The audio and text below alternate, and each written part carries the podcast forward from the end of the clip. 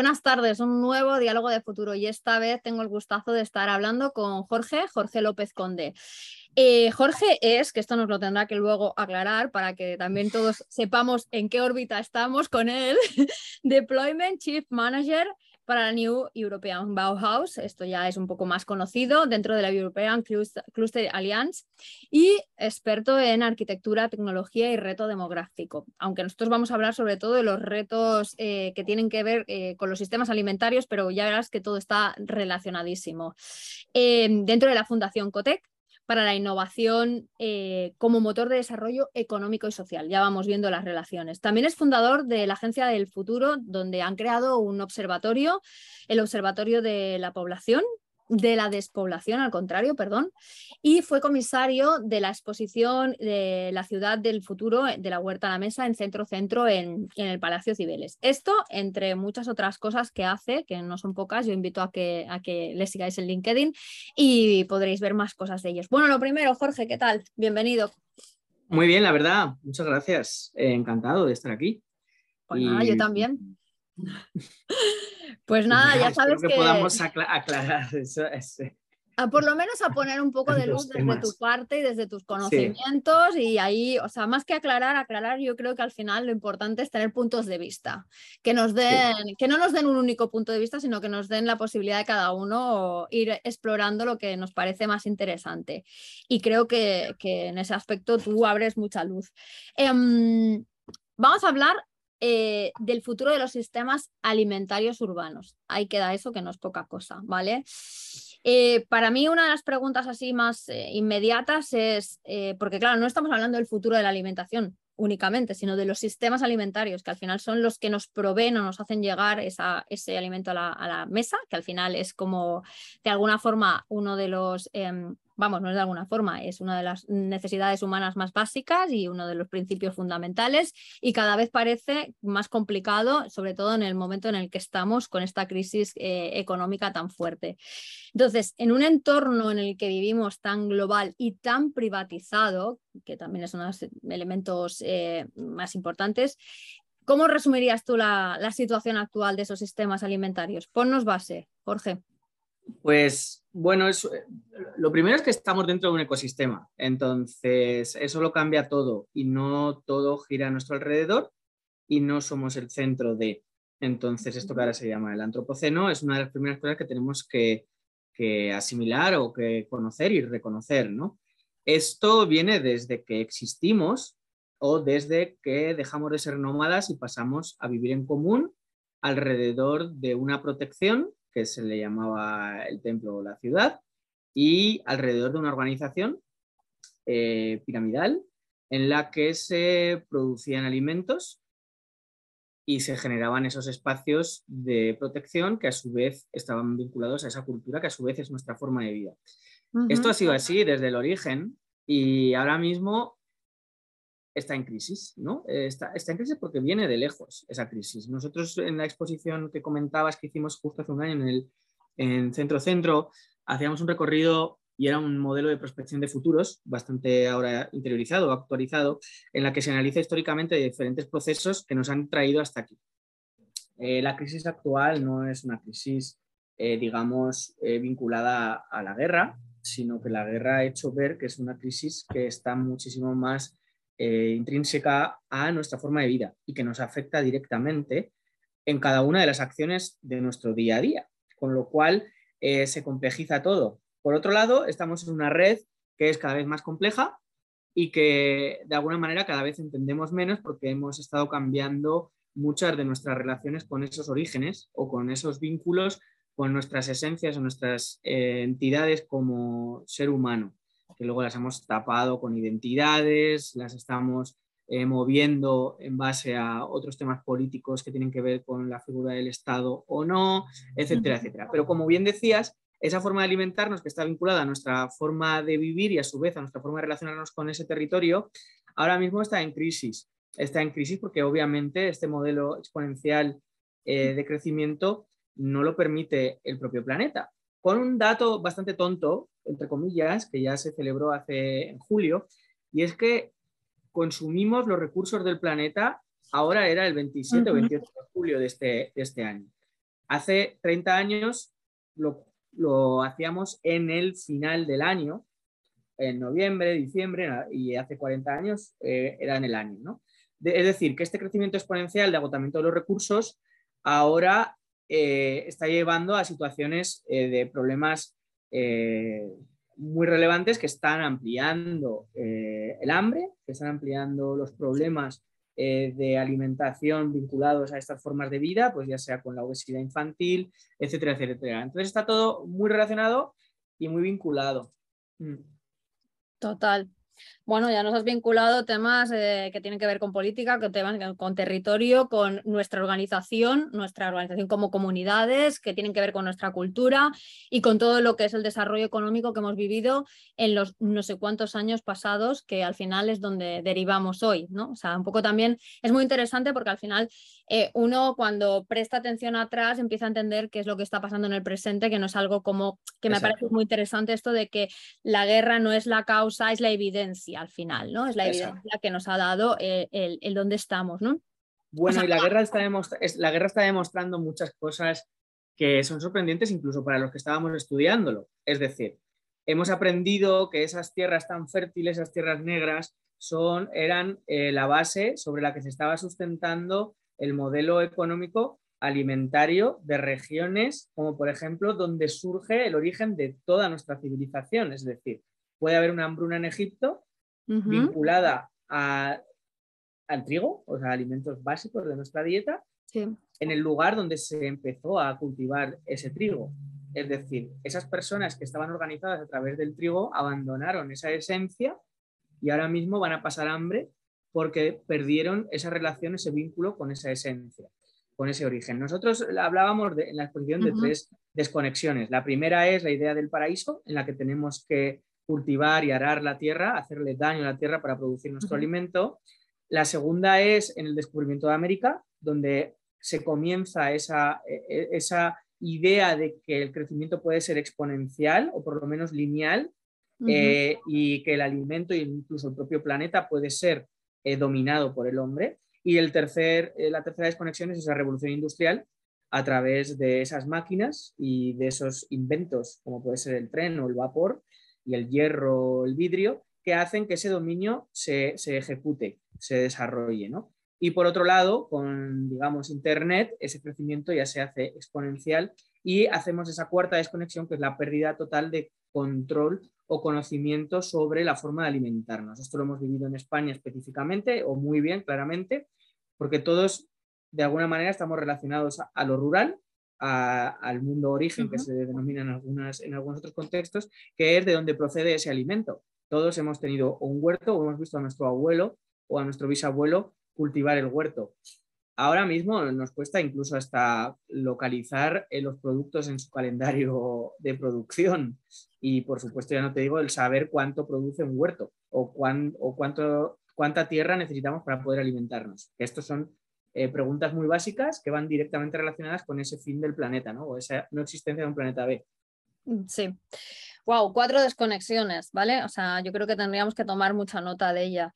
Y hablas de los huertos y de que todos hemos tenido alguna referencia. Creo que algunos, algunos todavía somos afortunados. No sé en tanto en cuanto los más pequeños tienen esas referencias, ¿eh? porque ya se habla hace mucho tiempo de aquello de que los niños pensaban esto de que los, los pollos nacían directamente en el supermercado. O sea, claro, o sea nosotros, nosotros nos reíamos de eso.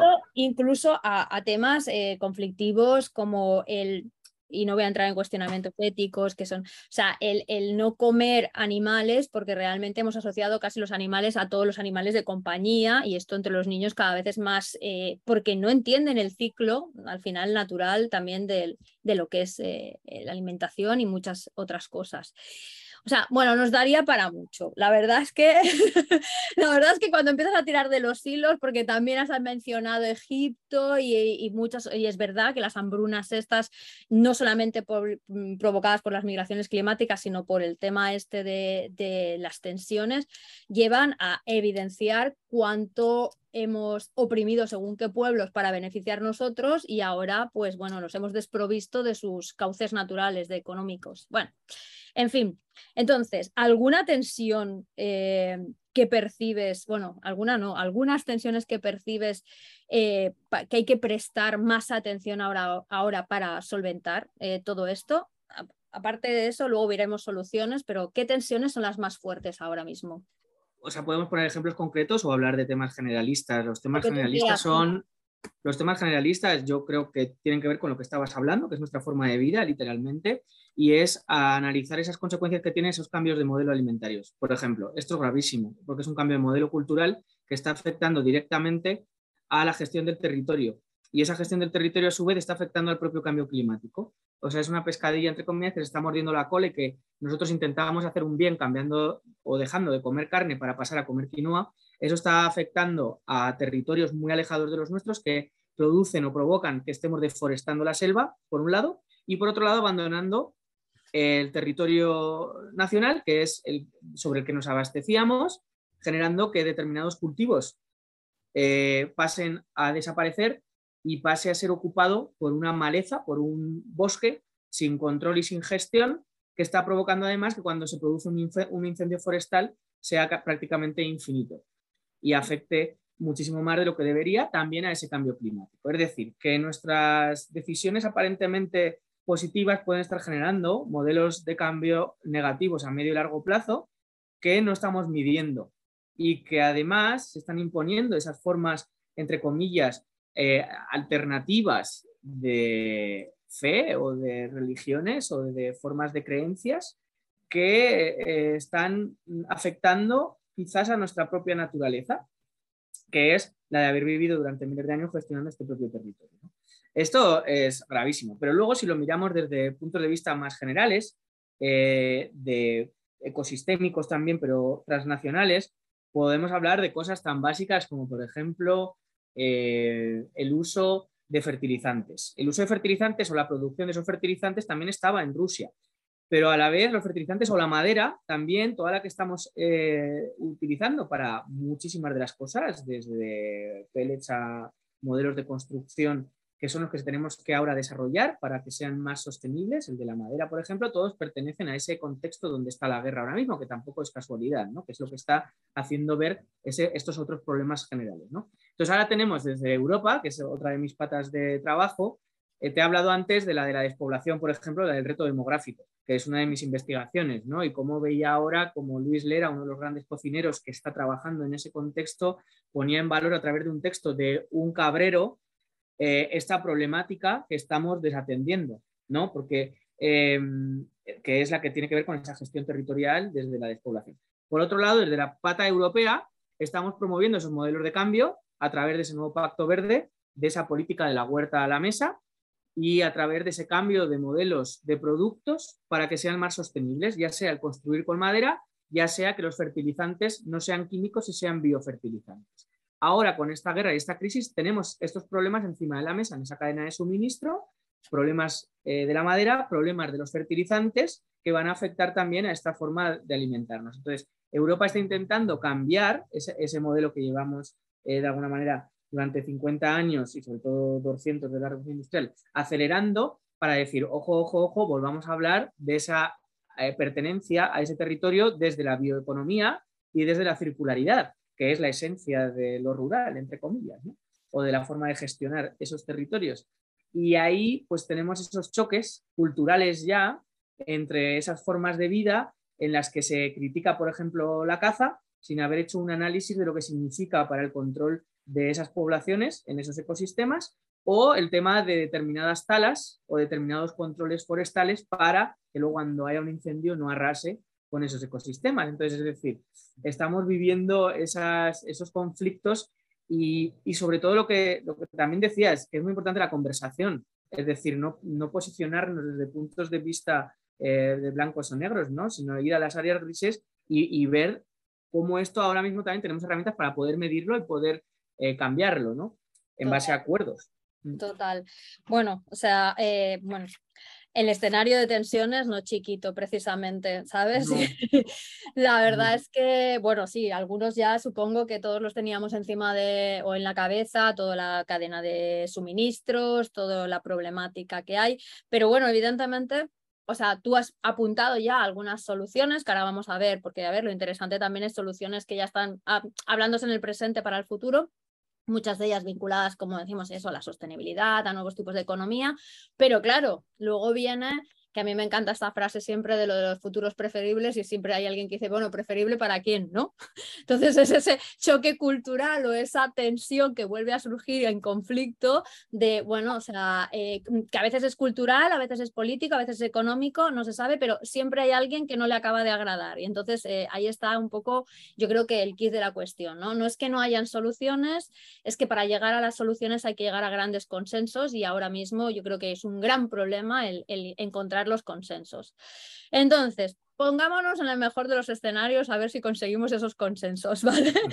Eh, entre las soluciones que yo he apuntado aquí y que tú puedes introducir más si quieres, hablábamos, porque tú y yo también hemos hablado ya previamente, hablábamos de que la alimentación de kilómetro cero y las economías locales podían ser una de ellas. Explícanos un poco más qué es, porque mm, a veces no hay quien todavía no lo maneja bien, y qué, nos ofrece y también qué frenos, qué, qué, impedimentos puede tener.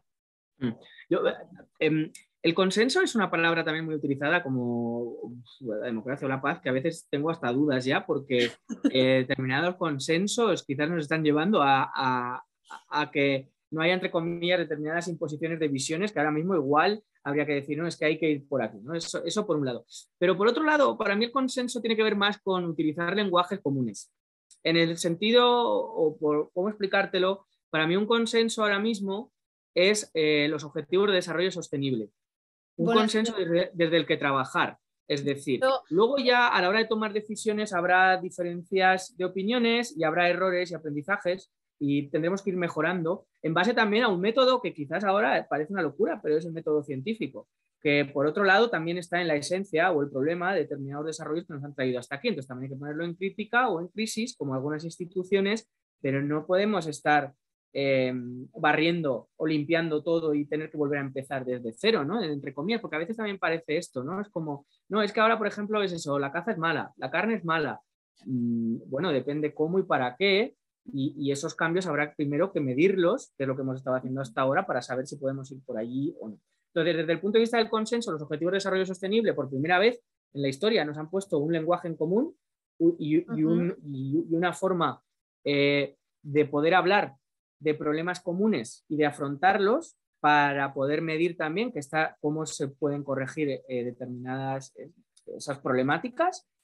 Y por otro lado, lo que ha hecho la Unión Europea, que esto me parece que es súper importante, también es muy paradójico lo que decíamos, estamos en esa cuarta, quinta desconexión, esa quinta desconexiones que no ha habido nada mejor que Europa, pero a la vez estamos destruyendo Europa, ¿no? Con, con imposiciones de determinados consensos nacionalistas, por ejemplo, ¿no? temas que, que nos están afectando eh, realmente ¿no? a esa convivencia. Em, esa, esa, ese programa europeo que está basado en esos objetivos de desarrollo sostenible se llama Nuevo Pacto Verde o el Pacto Verde Europeo. Y una de las políticas más importantes es la política de la huerta a la mesa. Esa política de la huerta a la mesa, que está vinculada a ese kilómetro cero, pero también a esa bioeconomía circular de la que hablábamos, propone que nos volvamos a alimentar en la medida de lo posible, con unos objetivos a ese medio plazo, eh, con esos productos que sean sostenibles, ecológicos y de kilómetro cero, que mantengan esas formas de vida, que a su vez ese sentimiento de pertenencia, que como perdamos eso lo vamos a perder todo. Estamos hablando de miles de años de cultura construida o fundamentada sobre esa gestión de ese territorio, que se tiene que hacer desde un punto de vista de orden o de equilibrio con el ecosistema, que de alguna manera lo perdimos hace en España menos de 100 años, pero porque hubo poca revolución industrial, en otros países es 200 años, pero que no está tan lejos de lo que era. Lo que es muy curioso es que por este fenómeno de la despoblación también o de esa gestión o el cambio de modelo económico, desde los años, en este caso de España, finales de los años 50, eh, ahora mismo está esa generación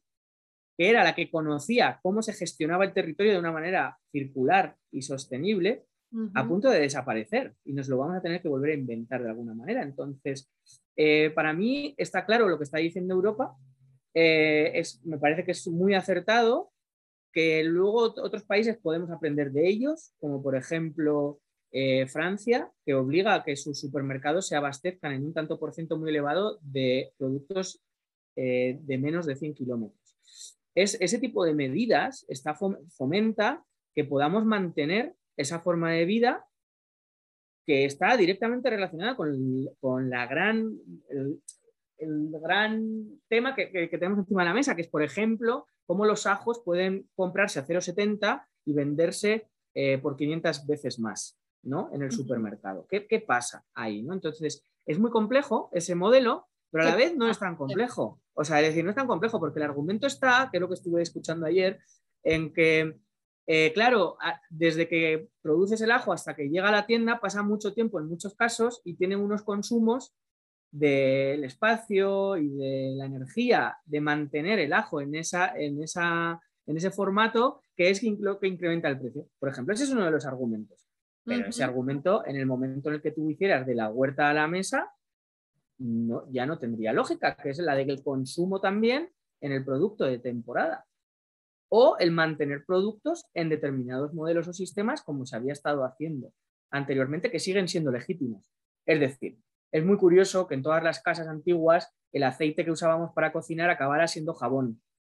Esto ahora mismo acaba que tienes que un sistema muy complejo para ver cómo reutilizas ese aceite con un coste elevadísimo cuando antes era una gestión bastante simple y fácil. Ahora, por ejemplo, hay una startup que se dedica a esto, a enseñarte cómo tienes que convertir ese aceite de tu uso de tu alimento en jabón para que te, para que te limpies. Entonces, cosas que aparentemente parecen ultra complejas que antes se hacían en, lo cotidiano, en el día a día. ¿no? Entonces, igual también es una mezcla de, por un lado, ok, tenemos tecnologías, tenemos formas que nos llevan a ese futuro, que hay que ver hasta qué punto no tienen que ser de crecimiento exponencial o hasta qué punto pueden ayudar a que el crecimiento no sea exponencial y mantengamos un equilibrio de esos recursos o de, la, utilización de, por ejemplo, la energía.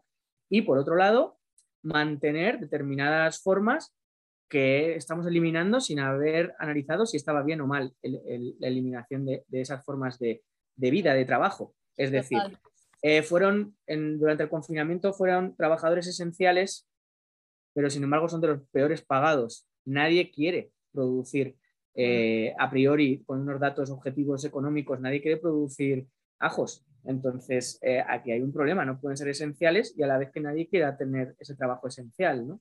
Es brutal las ramificaciones que podemos llegar a tener ¿eh? y los melones que se pueden abrir. Así que voy a intentar ahí como más comprimir que abrir porque, bueno, esto podría dar para horas. Eh, me voy a quedar, bueno, voy a hacer referencia a tres cositas que has dicho. Sí, vamos, sin quitarle valor a todo lo demás, que es brutal, ¿no? El tema de cuando has hecho referencia a lo del consenso. Exactamente, o sea, e, en ese punto estaba, ¿no? Porque has hecho referencia a los objetivos de desarrollo sostenible, que justo en un diálogo que hicimos con Ramón Cruz, que es el presidente de Sierra Club, y que él estuvo presente cuando se firmaron los Objetivos de Desarrollo Sostenible, fue exactamente lo mismo que tú has dicho. O sea, es el pacto multilateral más grande de la historia y deberíamos estar contentos de haberlo firmado, ¿no? O sea, yo creo que ya hay un lenguaje común ahí que, que realmente nos guía. Em, me parece brutal y queda que pensar lo de que la generación de la gestión del territorio de forma circular eh, bueno, pues está precisamente ahora mismo en un momento en que quizás eh, tienda a desaparecer por edad, con lo cual, o sea, se nos está yendo una sabiduría que a lo mejor no estamos sabiendo ni, ni apreciar. Y ahí me voy a los silver, que también engancharía con otro tema que también es bastante interesante y hemos tratado. Y luego el tema de unir, o sea, bueno, lo de reciclar el aceite lo, lo, pongo en primera persona. Reciclar el aceite hoy por hoy, yo en la ciudad de Barcelona, a veces me he tenido que cuestionar qué hago con él. O sea, he tenido que llamar y preguntar qué hago con él, porque no sé qué hacer con él. Entonces, o sea, eh, aparte de, de, la visión tradicional, que me parece súper interesante y que se podría incorporar más, esa unión de la tecnología con la tradición va saliendo reflejada cada vez más también en, muchos de los diálogos que he hecho con vosotros. Eh, por ejemplo, no hace demasiado hablábamos de retail y la persona con la que hablaba me decía, tendríamos que mirar más por qué sigue funcionando espacios como el Gran Bazar, que a lo mejor nos darían más información que los nuevos espacios tecnológicos, ¿vale? Entonces creo que mirar para atrás es interesante. Em, más, eh, más cositas, ¿vale? Has hecho referencia a la producción sostenible ya. A mí hay otro aspecto que me parece muy interesante que, bueno, se habla y que se dice, bueno, por la ciudadanía alimentaria, el hecho de que nosotros empecemos a responsabilizarnos de lo que comemos, o sea, que no sean las grandes empresas las que nos digan lo que tenemos que comer. Sobre este tema, Em, bueno, que tiene que ver mucho también con el autoabastecimiento. ¿Qué, qué nos puedes decir? Y, en, o sea, ¿hay algunas partes del mundo que ya lo estén llevando a cabo? O sea, ¿qué frenos tiene o qué posibilidades de desarrollo tiene? Bueno, es que son decisiones políticas. Entonces, por ejemplo, la dieta, que es lo que nos relaciona con ese planeta, ha pasado a ser una de las grandes batallas, ahora mismo a todos los niveles, porque atraviesa muchas de, bueno, atraviesa todas nuestras formas de vida, pero atraviesa también nuestra imagen, nos posiciona, nos representa, es como la ropa o como, como el uso de determinados productos, em, que no sean solo alimentarios, sino de belleza, etc. Eh, es una de nuestras, eh, digamos, capas que nos, que nos representa ante, ante la sociedad. Pero por otro lado está, que es un poco lo que decía también al principio, es que comer, eh, tenemos que comer todos los días. Entonces, por otro lado, es una industria fortísima la de, la de alimentarnos. Entonces, se producen también esos choques y de alguna manera eh, se, se, utiliza todo. Por centrarlo en, en alguno de los temas, está ahora, es muy tendencia o hay dos niveles dentro de lo de la sostenibilidad de corrientes dentro de los productos que uno tiene que ver con lo vegano o, la carne vegetal, por ejemplo, y, por otro lado, eh, lo ecológico. Las demostraciones según los datos es que hay un crecimiento, pero la gente cuando va a elegir elige por precio. Esto no hay tu tía. ahora mismo esto sigue siendo así. Eh, y lo estamos viendo también con el problema que hay ahora mismo de, del crecimiento de esa bolsa, ¿no? de esa compra. Em, y ahí se producen esas paradojas también. Eh, parece que hay algo del greenwashing, del lavado, de lo verde, porque muchas de esas empresas que son las que nos han traído hasta aquí, como por ejemplo las grandes burgers, como pues, eh, McDonald's o, Burger King, son las que más hincapié están haciendo en, todo esto, por ejemplo, ¿no? Eh, y yo creo que nada, nada es casualidad. Eh, están moviendo las puertas de esos debates y quizás estamos abandonando lo que decíamos, que es esa, eh, estamos adquiriendo o cogiendo agendas globales y desatendiendo quizás las locales. Y ahí se producen esas paradojas también, ¿no? Em, respecto a lo que estás diciendo, también hay cosas muy positivas de, de qué podemos hacer desde nuestro punto de vista. Entonces, yo muy cerquita de donde vivo, estoy aquí en Madrid, entre Plaza Castilla y La Ventilla, pues hay un supermercado que es una cooperativa y que tú tienes que trabajar en el supermercado cooperativa para poder tener acceso a esos alimentos que además tienen ese origen súper trabajado, que ese origen súper trabajado también deberíamos verlo en las etiquetas, es decir, todo el tema del etiquetado, de la trazabilidad del producto, de conocer de dónde viene, empoderaría, mucho, pero por otro lado, eh, todas... Eh, em, las políticas que se desarrollan alrededor de eso cuesta mucho que sean transparentes, cuesta mucho. Y ahí es donde ya empiezas a pensar, que es por lo que acababa de relacionarlo con estas grandes empresas, de que quizás tienen el poder, porque obviamente en, las cifras ahora no me acuerdo, pero eran brutales, no sé, el 80 y pico por ciento de los alimentos estaban en manos de 10 eh, compañías o de 10, o 10 eh, multicompañías. Em, entonces, claro, e, esto te hace eh, plantearte esas situaciones, pero eso, insisto, es un tema muy global. En cuanto a España, tenemos características eh, únicas que son fundamentales, como por ejemplo que estamos alimentando a más de 500 europeos, más de 500 millones de europeos al año con producto fresco, que viene del huerto del campo español, en muchos casos de Almería. Eh, eso es una ventaja. Es decir, nosotros no tenemos muchos de los problemas que pueden tener otros países. Somos un país productor, quizás debería ser esa una de nuestras banderas. Quizás deberíamos eliminar o intentar abstraernos de esos debates globales e intentar potenciar nuestra, nuestra forma eh, de relacionarnos con ese territorio desde este punto de vista. Quizás el modelo de ejemplo somos nosotros. Esto es algo que tiene que ver mucho también con nuestra forma eh, de, de ser, que quizás no lo ponemos en valor. Total. No, no, o sea, muy, muy interesante, la verdad. O sea, bueno, o sea, me gusta porque de alguna forma, o sea, em, o sea, en ti hay una, constante que es el ligarlo al territorio y creo que es muy interesante estar como consciente de ello, ¿sabes? Porque no creo que todo el mundo, o sea, sea tan consciente de, al final, eh, pues em, todo, todo lo de lo que estamos hablando tiene que ver mucho con eh, lo que has hablado, territorio, sentimiento de pertenencia, un montón de cosas y bueno, o sea, economía, cultura, todo lo local, ¿no? De alguna forma con lo que, con lo que contamos. Em, has hecho referencia a algo que también me parece brutal, ¿no? Que es como que al final la sensación esa de que todo cambio que llega se convierte en un marketing de nuevas necesidades, ¿sabes? O sea, que absorben grandes compañías y que nos hacen creer que es lo que necesitamos ahora y bueno, hay que mm. comprarlo, ¿no? Y, es, y que la dieta al final no deje de ser otra moda más, también es terrible, ¿no? Porque al final... Eh, sí, es cierto que cada vez más es una capa que nos, que nos hace proyectarnos, pero wow, o sea, o sea, consecuencias de qué, ¿no? O sea, son aspectos que realmente me parecen como que darían, o sea, para, para, para tratarlos con mucha más profundidad, ¿no?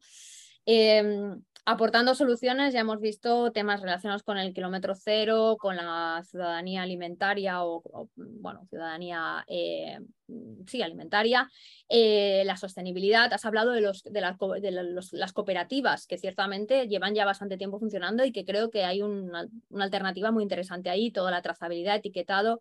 Así en unos minutos que nos quedan, alguna solución más, alguna visión más que veas que, o alguna alerta más, ¿eh? o sea, algo con lo que quieras concluir, Jorge.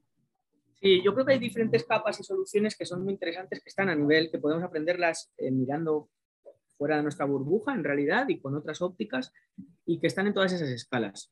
Eh, y, y, que hay de todos los niveles. Por ejemplo, tú tienes aplicaciones que miden tu huella de carbono de cada uno de tus actos tú puedes tomar decisiones. Siempre pongo el ejemplo de Kilian Jornet. Kilian Jornet es un modelo mundial de éxito, pero él está tomando decisiones por el planeta que están vinculadas a cuánto, cuánta huella de carbono puede devolver de lo que hace al año. Y solo viaja hasta que él puede devolverlo. Estos son temas muy básicos. Es decir, desde nuestro punto de vista, desde nuestra primera escala, que es la de nosotros, el yo, podemos hacer muchas cosas, pero ¿hasta qué punto estamos dispuestos a dejar de hacer? Eso sobre todo que ese es el problema, de alguna manera, ¿no? Y eso tiene que ver con otras formas de vida que, que estarían vinculadas, pues yo antes, ayer leía Kanye West que hablaba de cuál era el futuro o cuál era su futuro después de hacer ropa gratis, que es lo que quiere hacer ahora, eh, porque es lo que nos merecemos porque somos libres. Y él decía, los monasterios. Eso es súper radical en realidad, porque esa ha sido nuestra construcción y nuestra relación con el territorio de alguna manera y nuestra construcción cultural por un lado, y es arquitectura. Entonces, ahí entraríamos en la siguiente capa, que es la relación con esa manera de vivir en común y a su vez cómo eso, la arquitectura atraviesa todas las escalas. Desde cuánta dieta necesitamos. Esa dieta hace que luego necesitemos una tierra. ¿Cuánta tierra necesitamos para tener esa dieta? ¿Cuáles son los recursos que consumen esa dieta? ¿Cómo podemos llegar a saberlo? Esa trazabilidad y ese gasto de todo, de planeta, del agua, de energía, de personas que están trabajando, cuánto están cobrando, etc. Pero luego es cuánta casa necesitamos, porque esta es otra de las grandes preguntas. ¿Cuánto espacio necesitamos para poder relacionarnos entre nosotros y el planeta, por ejemplo? Esas tres preguntas, yo ahora mismo no tengo una respuesta y estoy preparando un libro al respecto. Entonces, eso es muy importante.